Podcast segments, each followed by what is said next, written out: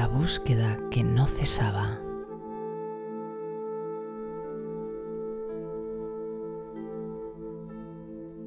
Era la suya una búsqueda larga e incansable a pesar de ser todavía joven.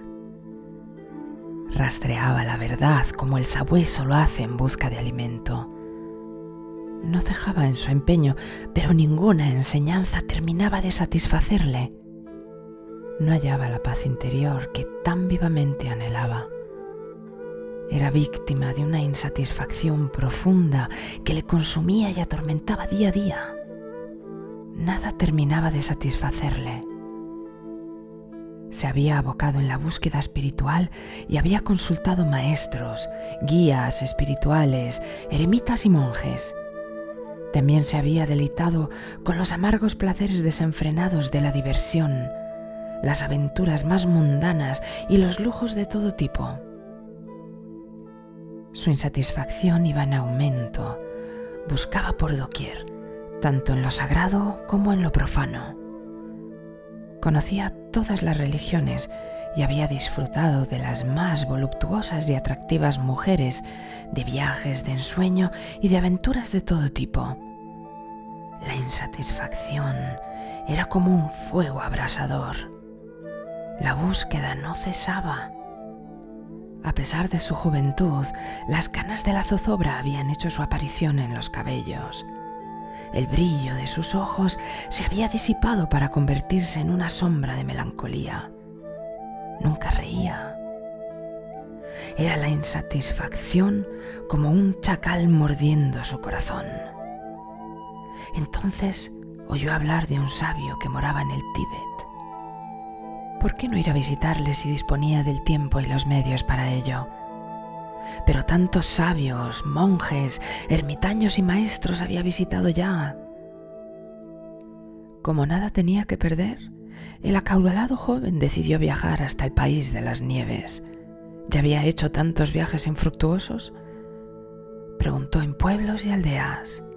Decidme, ¿dónde puedo hallar a Tenzin, conocido como el sabio solitario? Por fin encontró una indicación fiable y se dirigió hacia el lugar que le habían señalado como la morada del sabio. En la empinada ladera de una montaña había una minúscula ermita donde el sabio habitaba. El joven trepó por la ladera y llegó hasta ella. La puerta estaba abierta y en su interior, en la semipenumbra, se divisaba la figura del sabio. El insatisfecho buscador, sin decir palabra, se sentó a la puerta de la ermita.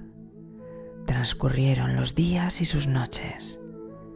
Un día el sabio salió de la ermita y se sentó a su lado.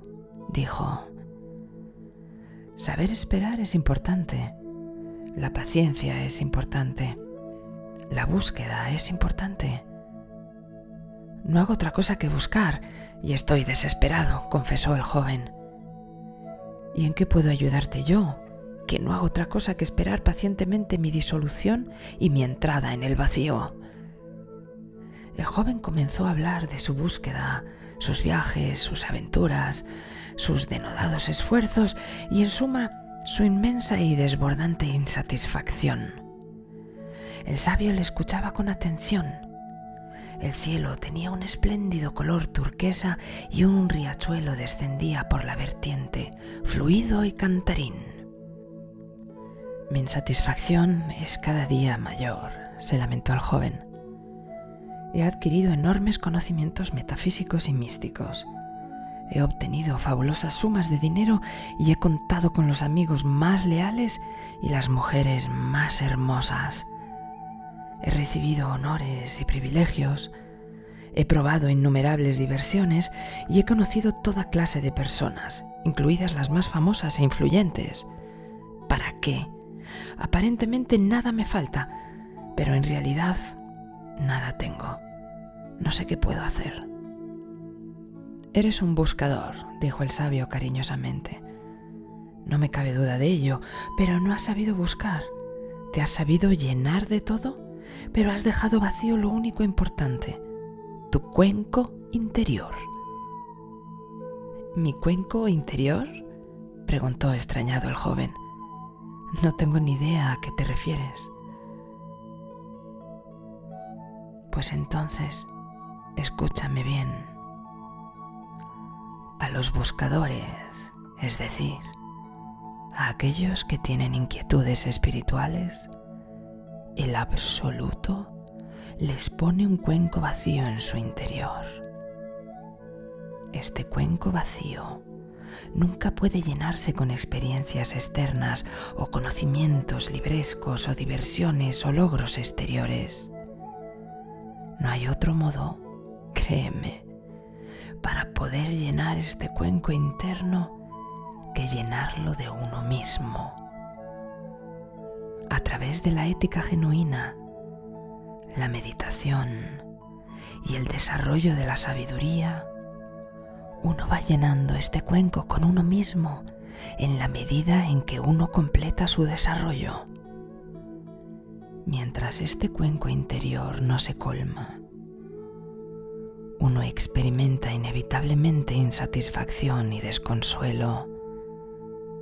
Llénalo y te sentirás pleno en ti mismo.